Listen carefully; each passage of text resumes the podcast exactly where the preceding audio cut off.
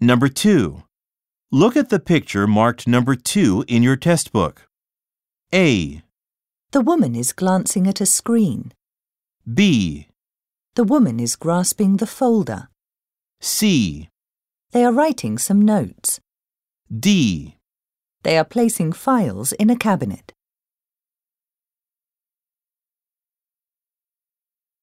Go on to the next page.